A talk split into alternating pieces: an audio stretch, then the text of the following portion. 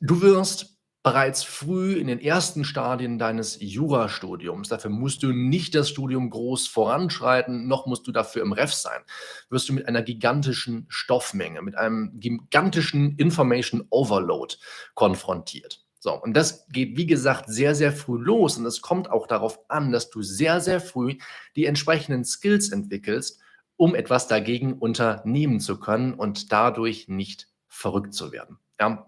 Und es kommen jeden Tag, ich meine, ich habe zum Beispiel gerade den Newsletter von Recht aktuell abonniert. Ja? Die schicken mir jeden Tag um 17 Uhr eine bereits ja, Vorauswahl der wichtigsten Urteile, die in den letzten Tagen oder an jenem Tag, an dem der Newsletter versendet wird, gesprochen wurden, ja, die erlassen wurden.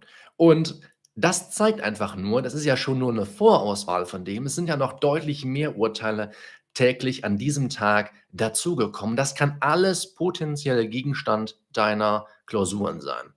Hauptstudium, Grundstudium, Examensklausuren, ganz egal. Ja, vieles wird aus Urteilen, viele Fälle werden aus Urteilen gebildet und Deswegen ist es überhaupt kein Wunder, dass du dich überfordert fühlst. Du brauchst aber jetzt, das habe ich eben durchklingen lassen, irgendeine Methode, die es dir erlaubt, zu unterscheiden. Muss ich mich damit jetzt wirklich befassen? Damit meine ich jetzt nicht das Urteil im Spezifischen, sondern generell alle Informationen, die du potenziell aufsaugen könntest. Ja? Du musst wissen, okay, was ist Must-Have, was ist Nice to Know. So. Und meine Idee dafür ist, dass du jede Information, nachdem du sie quasi aufgenommen hast und jetzt überlegst, will ich die näher verarbeiten, will ich mir dazu eine Notiz erstellen, eine eigene Karteikarte machen etc. Du musst dich bei jeder Information fragen, welcher von drei Kategorien sortiere ich sie zu, beziehungsweise ordne ich sie zu. Es gibt drei Kategorien, die werden wir uns gleich näher ansehen. du wirst wahrscheinlich überrascht sein, wie groß das Anwendungsfeld der einzelnen Kategorien ist und wie klein das Anwendungsfeld einer ganz bestimmten Kategorie ist, auf die ich vor allem mit dir hinaus will. Ja, Warum machen wir das überhaupt? Jedes Mal, wenn du dich fragst, welcher der Kategorien muss ich das zuordnen, was ich hier gerade gelesen oder gehört habe, dann sensibilisierst du dich automatisch dafür, dass gar nicht alles gleich wichtig ist. Denn das ist das größte Problem, wenn man mit einer großen Menge an Informationen konfrontiert wird. Man hat relativ schnell das Gefühl, nicht mehr zwischen wichtig und unwichtig unterscheiden zu können. Diese Unterscheidung ist aber ganz, ganz wichtig, um sich nicht verrückt zu machen. Ja? Und diese Technik hilft dabei, dich dafür zu sensibilisieren. Du musst dir viel weniger merken, als du glaubst. Das verspricht der Titel dieses Videos ja auch schon. Versuch nicht, dir alles zu merken. Es muss sehr, sehr viel, sehr, sehr viel weniger in deinem Gehirn, als du glaubst. Denn ein Großteil aller Klausuren, mit denen du oder denen du dann, die dir gestellt werden, sollte ich sagen, die lassen sich auch mit den richtigen Denk- und Arbeitsmethoden lösen. So, das als Intro, damit du weißt, was dich heute erwartet. Wenn du sagst, mir geht es wirklich darum, die allerwichtigsten Informationen nur herauszufiltern. Dann habe ich für dich eine kleine Vorauswahl getroffen.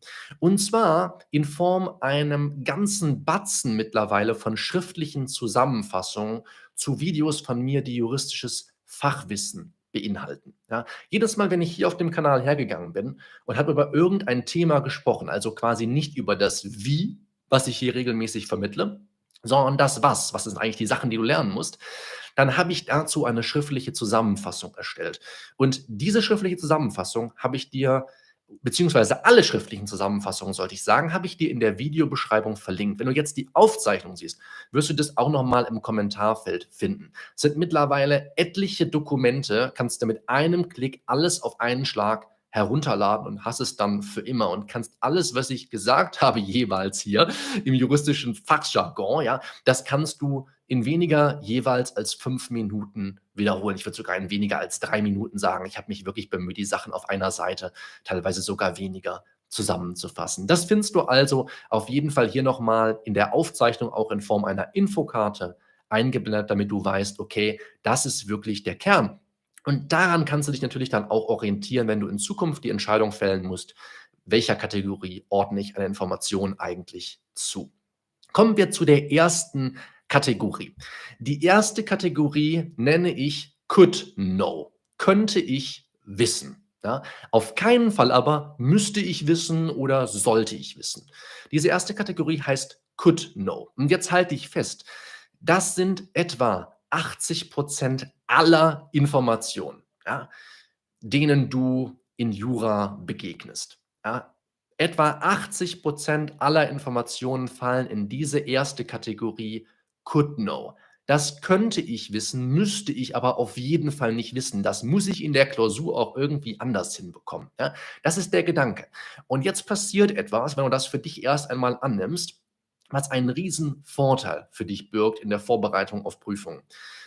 Du siehst ein Lehrbuch oder ein Skript, einen Kommentar oder auch das Gesetz nicht mehr so, dass du sagst, okay, das ist alles wichtig, jetzt muss ich nur ein paar Sachen finden, die noch ein bisschen wichtiger sind, sondern siehst von vornherein oder guckst von vornherein mit einem ganz anderen Blick drauf, nämlich, okay, welche 80 Prozent kann ich von vornherein aussortieren? Mit welchen 80 Prozent muss ich mich gar nicht näher befassen? Und da verlasse ich mich auf die Denk- und Arbeitsmethoden, über die ich hier ja ganz oft auf dem Kanal auch spreche.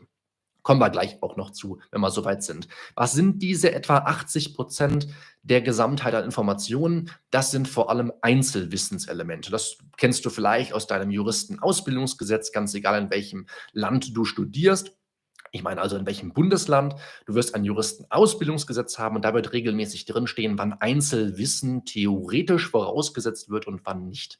Damit meine ich also vor allem vertieftes Wissen von Rechtsprechung und Literatur. Ne? Du kennst es ja, Meinungsstreitigkeiten, da gibt es verschiedene Argumente, verschiedene Ansichten. Das sind dem Grunde nach erstmal alles Einzelwissenselemente. Und wenn du dir jetzt schon mal Anmerkungen der Justizprüfungsämter zu solchen Klausuren angeschaut hast, und ich habe das wirklich mit Hunderten und Tausenden von Klausuren mittlerweile gemacht, ich bin sehr, sehr dankbar dafür, dass viele Kandidatinnen und Kandidaten von uns uns da haben Einblick gewähren lassen, da steht ganz, ganz oft eine Formulierung so oder so ähnlich. Ausführungen in dieser Tiefe werden von den Bearbeiterinnen und Bearbeitern nicht erwartet. Ja, und das solltest du dir zu Herzen nehmen. 80 Prozent von dem etwa, was du findest, was du liest, was du hörst, wird von dir nicht erwartet.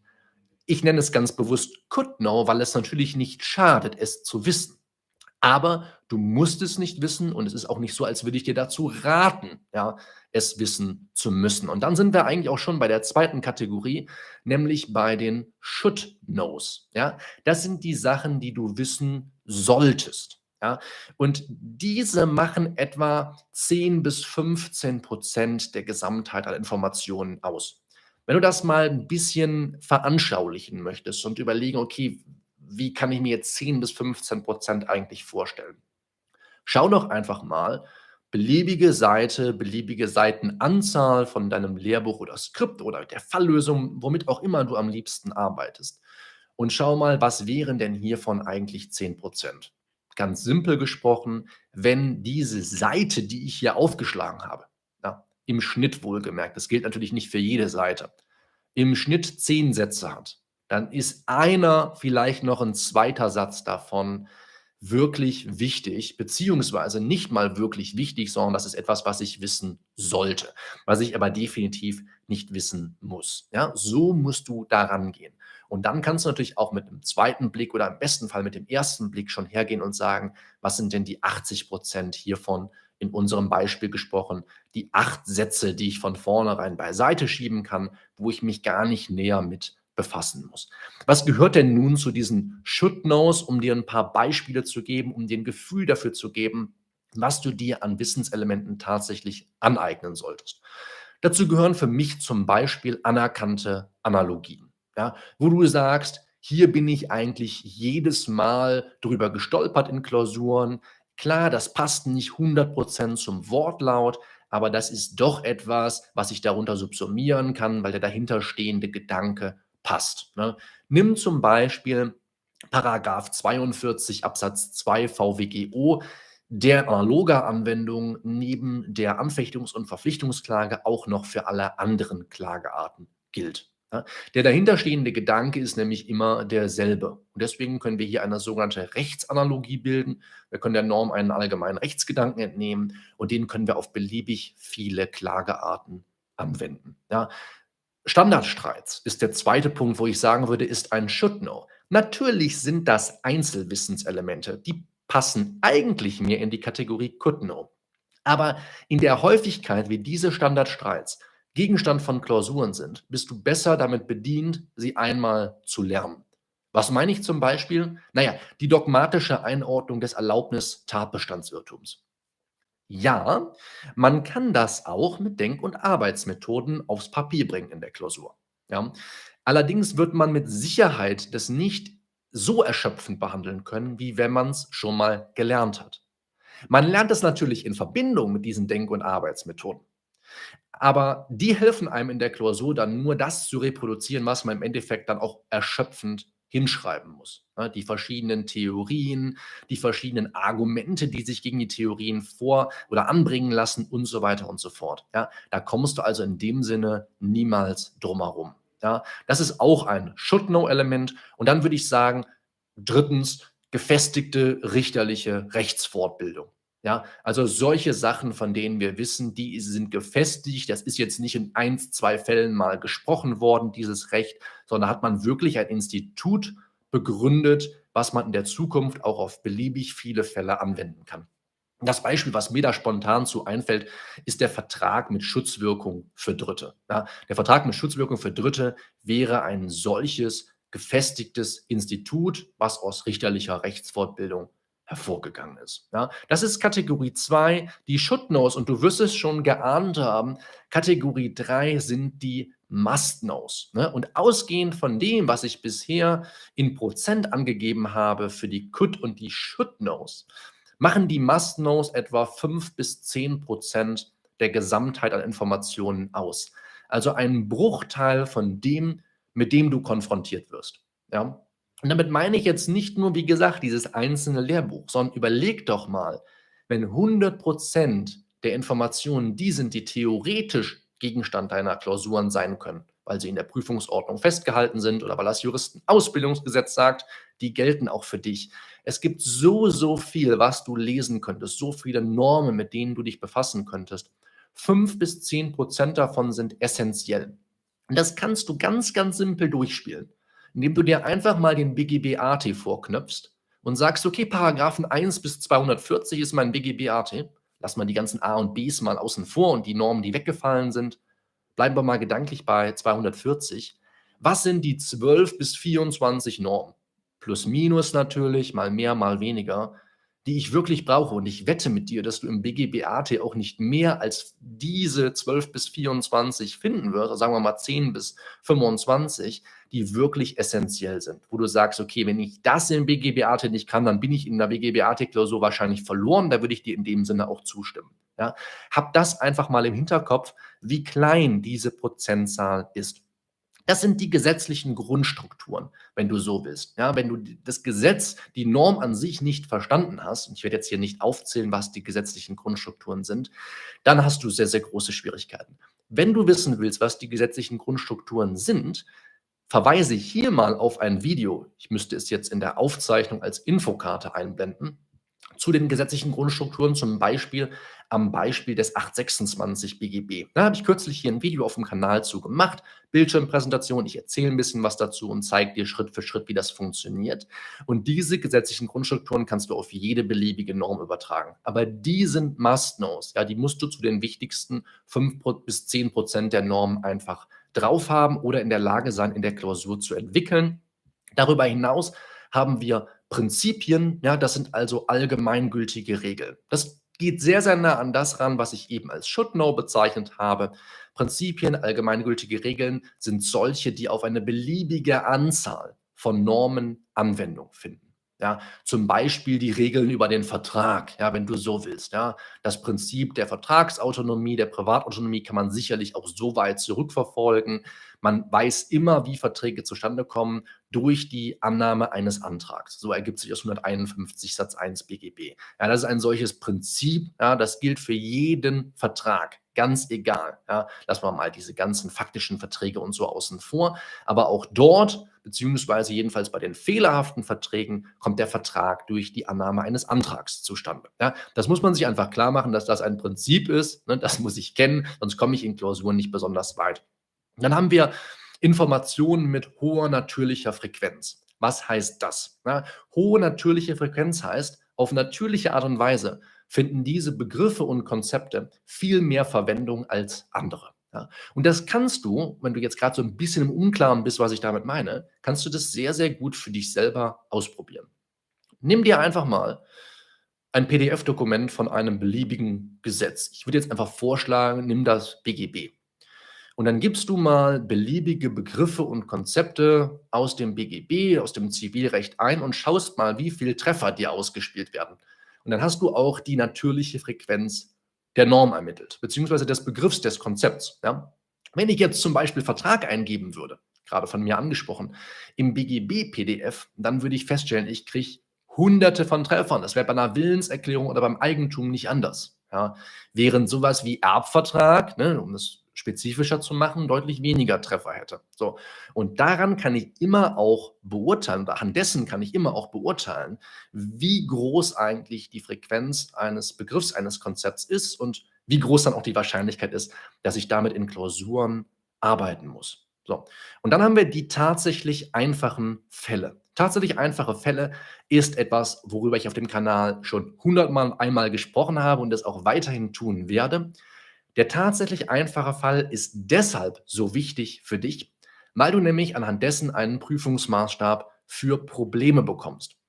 Wenn du den einfachen Fall zu einer Norm nicht kennst, ja, zum Beispiel den einfachen Fall eines Vertragsschlusses, wirst du alle problematischen Vertragsschlüsse gar nicht identifizieren können in der Klausur. Denn du kennst ja den Normalfall, den einfachen Fall nicht. So, sobald ich aber den einfachen Fall zu einer Norm oder zu einem Tatbestandsmerkmal innerhalb einer Norm kenne, kann ich immer von da aus ausgehend argumentieren und immer die Probleme erkennen. Ja, das ist ganz, ganz wichtig und deswegen sind das für mich absolute Must-Knows. Ja, weil jedes Mal, wenn ich eine, ein Problem zu einer Norm bekomme, habe ich etwas, womit ich es lösen kann. Ja, und im Endeffekt ist das Denken in tatsächlich einfachen Fällen auch nur eine Arbeitsmethode, die ich verwende, um mir daraus Argumente herzuleiten.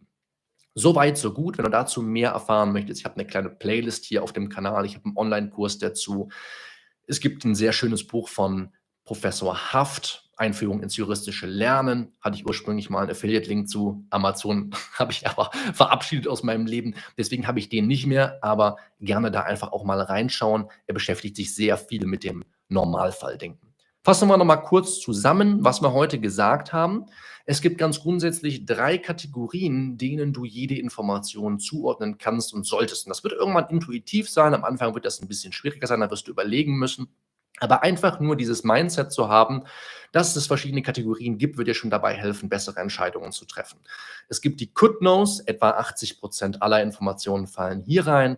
Es gibt die Should Knows, 10 bis 15 Prozent aller Informationen fallen hier rein. Und ich sollte sagen, ja, 10 bis 15 kommt eigentlich ganz gut hin. Und dann haben wir nochmal 5 bis 10 Prozent der Gesamtheit an Informationen, die wir den Must Knows zuordnen. Und je häufiger ein Begriff oder ein Konzept verwendet wird, äh, desto größer ist die Wahrscheinlichkeit auch, dass dieses Ding in deiner Klausur drankommt und dass du es auch lernen solltest. Ja, und je geringer die Wahrscheinlichkeit ist, desto eher solltest du das in die Kategorie Could Know stecken und vernachlässigen.